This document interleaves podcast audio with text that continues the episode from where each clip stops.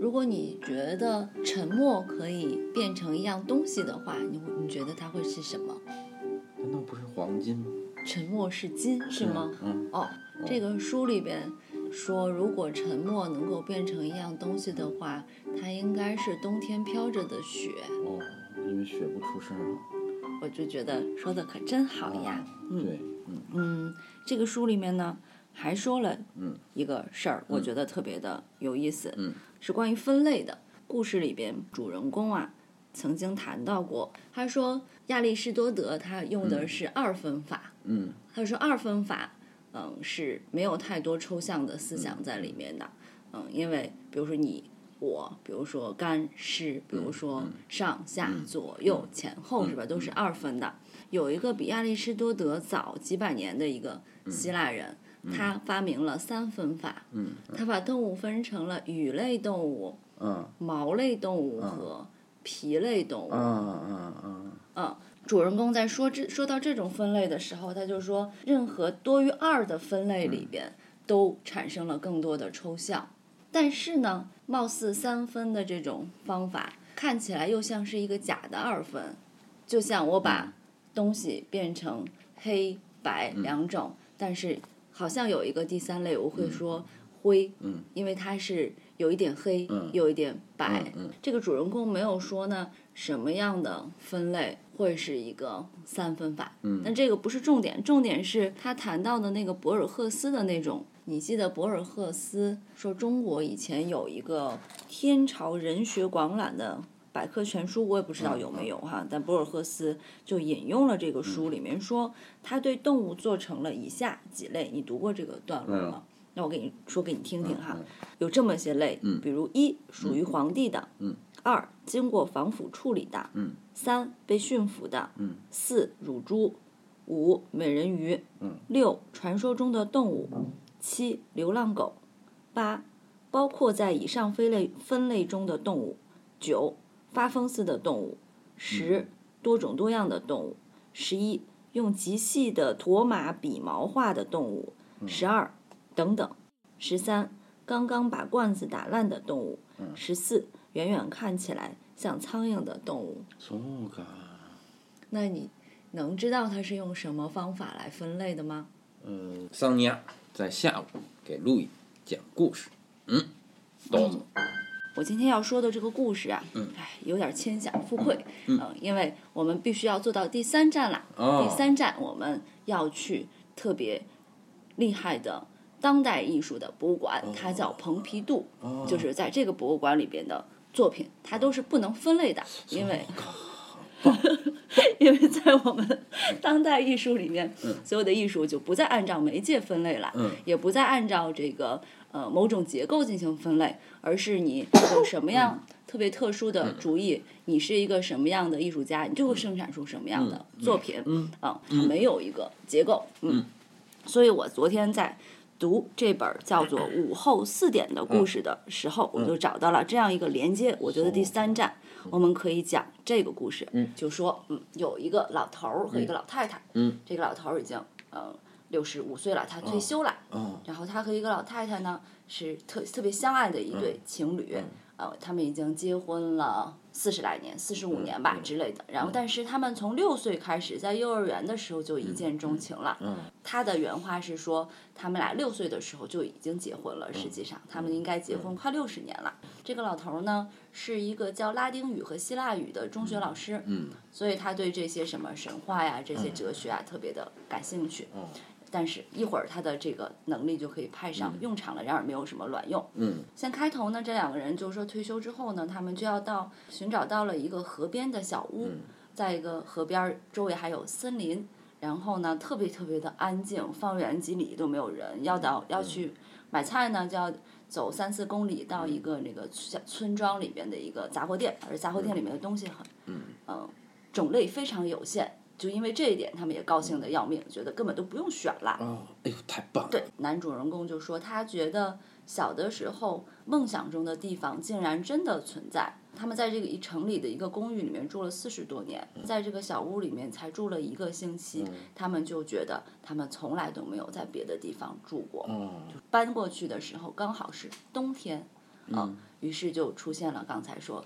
下雪有好多的雪花，他们俩非常的默契，嗯，经常的就沉默，互相看着就觉得充满了内容哈。男主人公曾经形容过这个。老太太说，在这个老太太的这个沉默里边，是充满了神话的，有各种各样的小动物。我觉得他非常的爱她，而且他还说说这个老太太，她就永远只有六岁，现在就是头发白了一点，其他都没有变化。他们在河对岸只有一家人，这家人居然是医生，他们觉得哎呀很安全是吧？非常的好，于是他们就啊快乐的在这个地方散步呀，什么点着这个壁炉。谈话呀，等等等等吧，写的非常的优美。然后有一天下午四点钟的时候，门响了，有人来敲门。嗯。哦，是啊，医生。对，这个医生就进来了。嗯。进来之后就坐着开始不说话，就沉默。嗯。而且一脸的不耐烦。嗯。嗯，男主人就试图去跟他说话，问了很多家常的问题。回答的时候，每次到十五秒之后，他想很久才回答，而且。说话就不带超过几个字儿的，就他觉得这个人有点奇怪，但是觉得哎，肯定是不善言辞，跟我们一样，就希望孤独的生活。现在来了，他又不好意思说不来看我们，所以他很为难。啊，太好，他说这个这真是个好邻居，他走之后应该不会经常来打扰我们了吧？嗯，然后六点钟的时候准时拿着东西走了，喝了喝了杯咖啡就走了，嗯，走了，然后他们俩就又很开心。第二天的时候。下午四点，他们的邻居又来了，嗯。和之前一样，进来也不说话。然后这这两个人呢，你也可以想想，就上蹿下跳的，不断的要跟他讲话，想让他高兴或者怎么怎么样啊，说说很多话，问的都是些家长里短的事情，因为刚认识嘛，嗯，这个人就总是是或者不是，或者还有不耐烦或者不回答，就是让这个男主人公觉得自己特别的。愚蠢，因为他觉得不管怎么样，智慧总是站在沉默那一方。他说的太多了，然后，但是他又觉得不说话他就很尴尬。嗯，他他一就是六十五年来，他都特别的嗯讲礼貌。嗯，然后呢，就说那你的太太会不会来？邻居说不会。那他健康吗？是。呃，过得好吗？现在？嗯，是啊。那他还他会也来拜访我们吗？不会，然后就这样，又到了六点钟，嗯啊，邻居就又走了，嗯，走了，就这样呢，每天都来，嗯然后来了就不说话，这个男主人就公就开始害怕他了，嗯因为实在不知道跟他说什么了，嗯啊，然后呢，这个他俩就想一个办法说，哎，我们明天去买一个圣诞树吧，嗯。啊，然后回来的时候。他来的时候，我们就在这儿装饰圣诞树，是不是能找一点话题呀？尽管这个时候圣诞节已经过了，他俩就去砍了树，然后快到四点的时候回家再装饰圣诞树，啊，装饰的非常的好，他俩也很快乐哈。四点的时候邻居又来了，嗯。嗯，但是他们的他们就又输了，在这个过程里，因为邻居对这个圣诞树没有任何表情，啊，那个也没有表示出喜欢不喜欢。反正就懒得搭理他们，就很厌烦。就尽管我在干打扰你，但是我很讨厌你，你不要再跟我讲话的样子哈。但是他还来，还坚持来，他俩又输了。输了之后，他就想明天是不是还会来啊？俩人就有点觉得有点睡不好觉了呀。就那些刚开始那么满意的生活，就一去不复返了。说那那我们怎么办呢？这一次他们想的办法是说我们不在家吧，他们俩就去树林里散步了。下着雪，然后当然很美好了，但是真的太冷了。这个老太太还冻感冒了，回家的时候就感冒了，还终于赶上。呃，客人又来了。对，客人来了，原因就在有脚印儿，然后脚印儿还回到了河对面。因为他们回家的时候故意躲着他，已经六点之后了，就把老太太冻感冒了呀。这个男主人公就还得照顾她哈，就想如果明天他再来，我就告诉他说你病了，嗯，不能接待客人了。老太太就说：“也许他明天不会来了，因为我们把客厅的灯关上，这样他会以为家里没有人呢。”这个老头说：“但是我们昨天也没有开灯，他也来了呀。”然后，但是他们正说着呢，就四点了呀。然后这个时候听见楼下有有人在敲门。嗯，这个时候他们就想，嗯，就不给他开了吧。啊，反正他也不知道我们在上面。老太太这样说，但是老头就会觉得好像。就是有人敲门，你在家，如果故意不给他开，他就有点接受不了哈。就像我们有电话打进来，我们可能还是会接的哈，管它是广告还是什么的。但是而且呢，呃，越敲越使劲儿，越敲越使劲儿，感觉都要把门给敲破了。就是敲的这老头儿实在忍受不了了，就飞快的冲到楼下去把门打开了。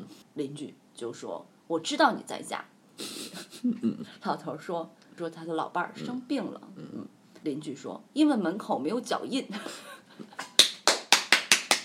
于是他就只能让邻居进来了。嗯，他不是个大夫吗？嗯，然后呢，这个老头儿就说，跟这个老太太商量说，那就让他自己在这儿喝咖啡吧，我要在卧室陪着你。嗯然后他说，那你自己在这儿喝茶吧，我要上去了。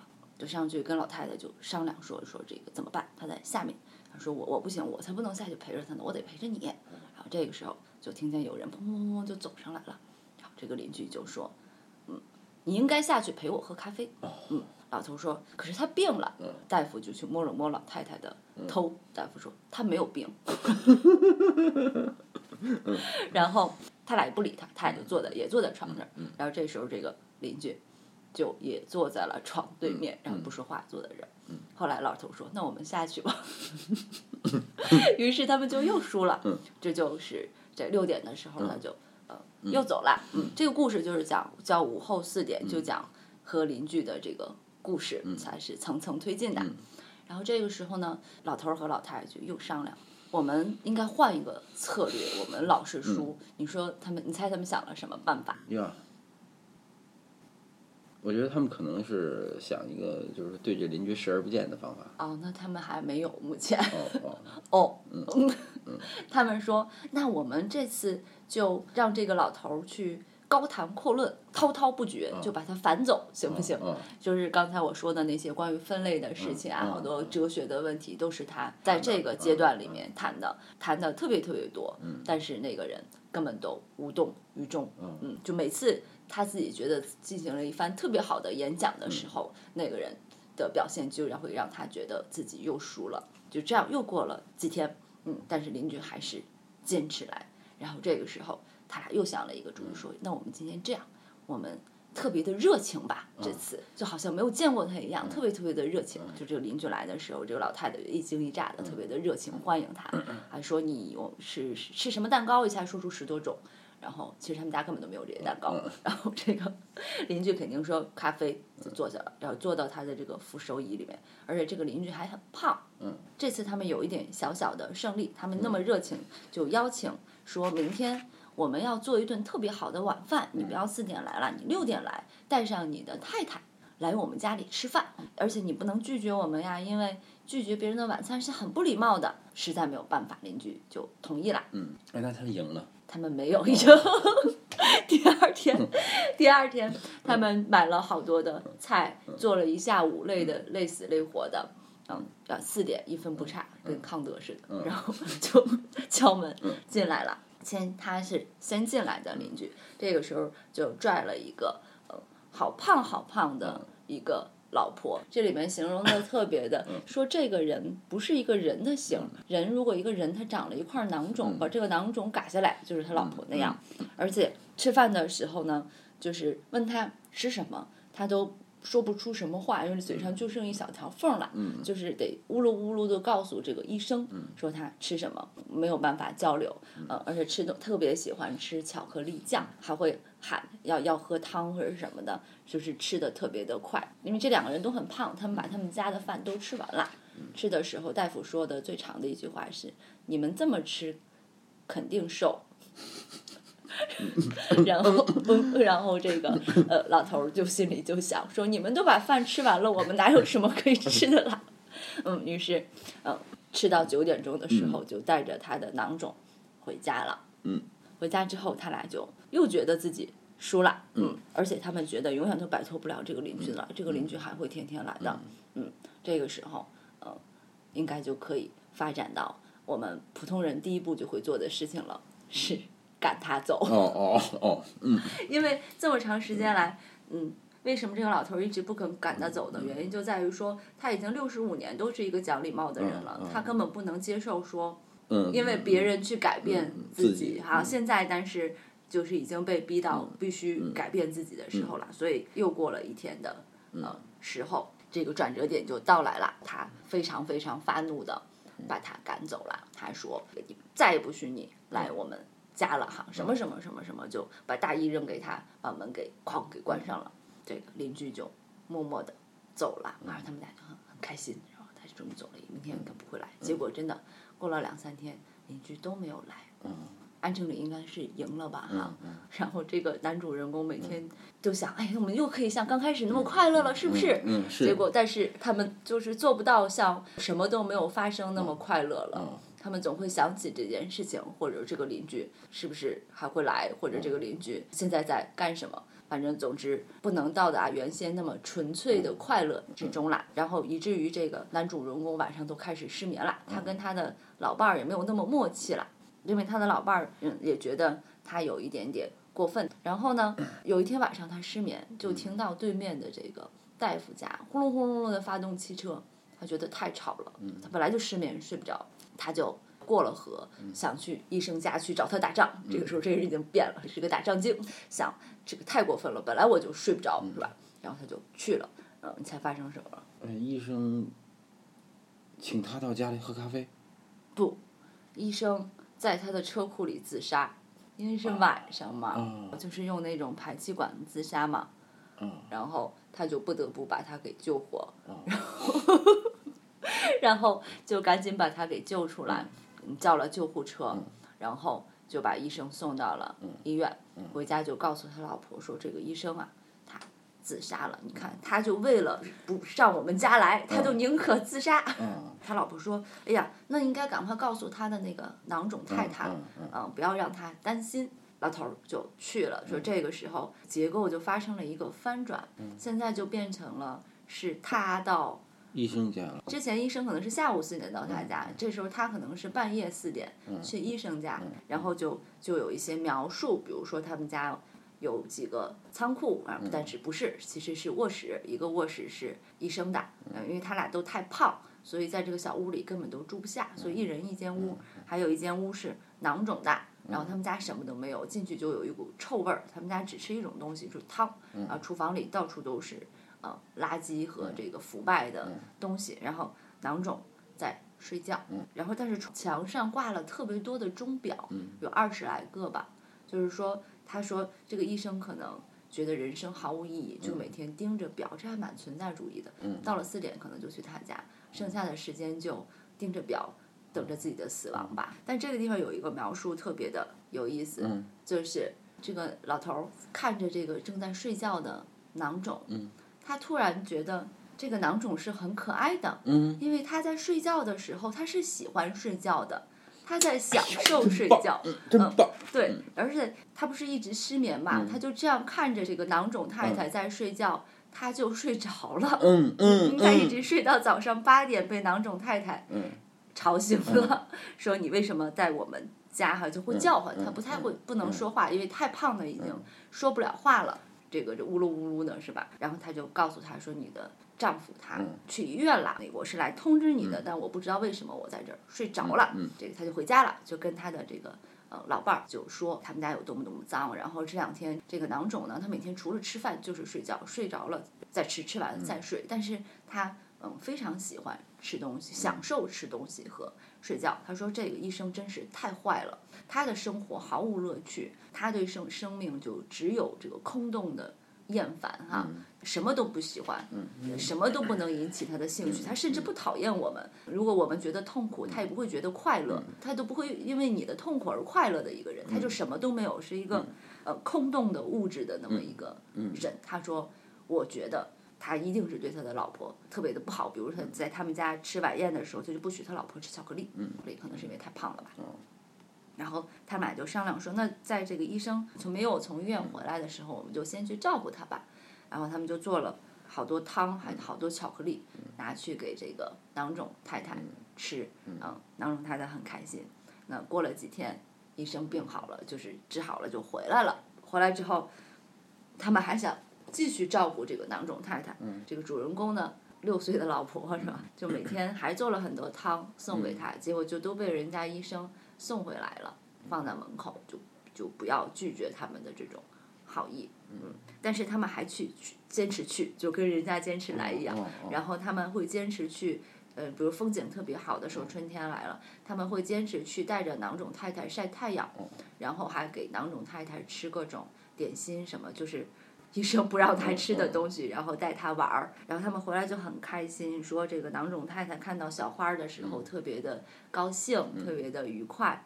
然后这个时候，男主人公也发生了一些变化，说他就开始觉得说，人生对于这个医生邻居已经没有任何的意义了。他很自责，他觉得我根本不应该去救他。他就说起这个事情跟他的太太，太太非常的善良，就说这个他会不会再自杀一次？啊，这个太太说，我听说过一个故事，就是说在空中跳伞的人。最痛苦的是第二次再跳，而不是第一次。他说这个可能再再去自杀一次的这个很恐怖，他不会的。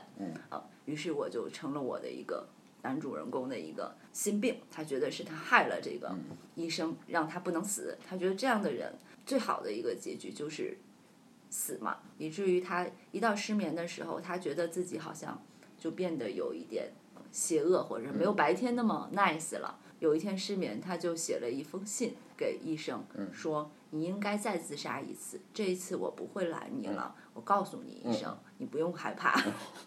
然后他趁半夜的时候就把这封信塞到了医生家里。第二天早上一起来就睡醒了之后，我们经常有这种，就晚上的时候和白天完全是两个人。白天就想到昨天晚上自己干了这件事情，就觉得很后悔，就去门缝里去抠这封信。这个时候医生就出来了，然后看信也没有了，就。问医生：“你看到我给你写的信吗？”医生说是，嗯，然后他就灰溜溜的回家了。然后剩下的时间，他就每天都在担心医生会不会真的自杀。嗯，但是医生还挺好的这两天。可是，一到晚上，他就会想说，他还是应该自杀的。嗯嗯。终于有一天，他鼓起了勇气，在他失眠的时候，再次来到了医生的床前。然后医生根本没有睡觉，睁着眼睛等天亮。嗯。这个时候，他拿起了枕头。嗯。嗯，把医生闷死了，然后他就回家了。回家之后呢，当然就第二天了。这个他的太太听说医生死了，也不知道是怎么回事儿哈，肯定不以为是他了。然后就就就承担起了继续照顾这个囊肿夫人的这个工作，给他吃各种好吃的，带他散步。过了一段时间，他的太太告诉他说，现在这个囊肿夫人是他最好的朋友。然后这个男主人公这个时候对自己说：“我有点不认识。”我自己，我有点开始不了解我自己了，这个故事就讲完了。是不是太长了又？不不不，但是我觉得这个故事可真精彩。是的，很精彩。那这个和我们要讲的第三站。对，我对我这还想留给你的，你去建立一点联系吧。嗯，我下面的任务就是要把这件事情和第三站建构联系。对对对，因为我想了一个点，就是那个分类的那个，但我觉得太优弱了。嗯。你你觉得这个故事的结构是什么？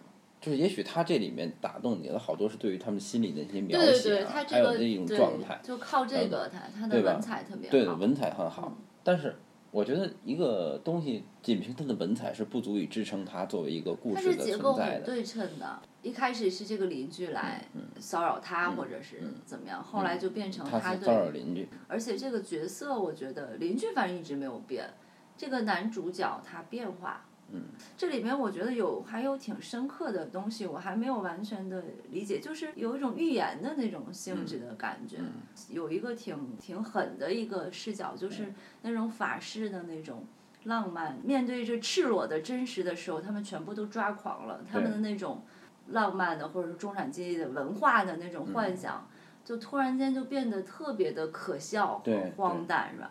但这个结构还，但是你觉得我们在做一个跟艺术史有关的一个旅行节目，你觉得认为它在艺术史上的结构是一个什么呢？在艺术史上的结构，让我想一想。实际上，你不觉得这河对岸的两家人实际上是站在两个阵营上在说话吗？嗯。一个是站在一个古典主义阵营，一个是站在一个当代的阵营。嗯，你说邻居是古典主义阵营是吗？那对夫妇，那对老夫妇是古典的，为什么呢？因为你看他崇尚那些东西，这里面这些这些用的这些语言，拉丁文、嗯嗯嗯希腊文，嗯嗯然后他们在追求一成不变的东西。嗯其实我觉得最重要的是，这个老头儿啊和这个老太太，他们在在这里面一直在追求一种一成不变的东西哦，对就是他觉得这个老太太一直六岁等等。那这是一种什么理想呢？希腊人的理想。哦，就是人类永远是童年，因为希腊人在描写第一代黄金时代的人的时候，这一代人就永远是童年，嗯嗯就不长大。然后第二代白银时代的人，这一代人才会长大。嗯他们抱有一种希腊人的这种理想，也就是他们把自己视为奥林匹斯山上的神。嗯所以为什么说这个老头儿说认为这个人应该死？这个老头儿和老太太的嗯阵营看来，那么那个河对岸的这个医生的这个邻居，嗯他的身份，你看对于这些人的描写，那个那个他的太太，嗯就像一块囊肿。嗯。实际上，这是一个很典型的，你站在一个希腊的美学，一个完美的人体应该是什么样，然后一块囊肿，那它没有形式啊。那么对于古典的心灵来说，这就是一个无形式的东西。哦。说我为什么要带你这个太囊肿太太看着各种小花儿，嗯。去看生活的种种东西，给是其实是赋予它形式啊。嗯嗯，这这个这对这个医生和他的太太，在老头儿老太太这种希腊人的目光里看来，他其实是一种人类的黑铁时代。那么这个黑铁时代的人就是无形式、内心的这种不克制、嗯贪欲是吧？什么什么等等东西哈。当然，当然他们可能比这个还还还次一点儿。起码那些人有贪欲嘛，这个医生什么都没有。然后那么那么他去赋予这个医生太太形式，最终把这个毫无形式的东西，是他们理解不了的东西，扼杀掉。你只能死亡，因为你在我的系统里面没有任何的分类。嗯没有任何的逻辑，因为老头儿给他讲了一系列分类的逻辑嘛。这个分类的逻辑其实是一个古典主义的。嗯那么我们不管是讲到亚里士多德的，还是前亚里士多德的逻辑，嗯它是一个特别典型的希腊逻辑。所以其实这个故事里面这是一种古典主义嗯对于当代艺术的一种剥夺，哦就是用古典视角去看当代艺术是它是什么样的。嗯当然，这个故事一直是站在老头儿老太太角度写的，所以其实这个故事是站在一个古典主义的视角去看当代艺术的。嗯因为我们今天大部分人去到了，就是如果说中国人接受的教育哈，那么他接受的更多的其实是一个古典主义教育。你看希腊神话总比看。就没有一个是童年能够接触的文本是当代的。是当你去进入了这个蓬皮杜，你去进入了一个当代艺术馆的话，那么其实这时候你就是站在一个古典主义者去看当代艺术的。嗯嗯其实你看待当代艺术的态度，就像是这些老头们枕头把它闷死的那个对对状态，，就当你最终看到一个当代艺术，你认为说这个东西的存在到底有什么价值？嗯嗯实际上你的心态就是一个拿枕头。嗯，很好，因为我的闹钟响了，它告诉你，你好厉害啊！所以就看你们这次听众去到当代艺术馆，你会不会像这个老头儿一样，嗯用枕头去闷死他？但是其实从这个医生的视角，其实还有一个从当代艺术看古典的一个视角。嗯那么，但是这个故事里没有交代，因为这个故事从来就没有从这个医生的视角去看过这个老头儿和有哎老太太。有一个地方细节我给忘了，现在我给补充上。嗯细就是他说你可以再次自杀，我不会再管你。然后我去找他，我说我给你写了封信。嗯然后这个时候，医生哈哈哈哈哈的唯一一次的笑了。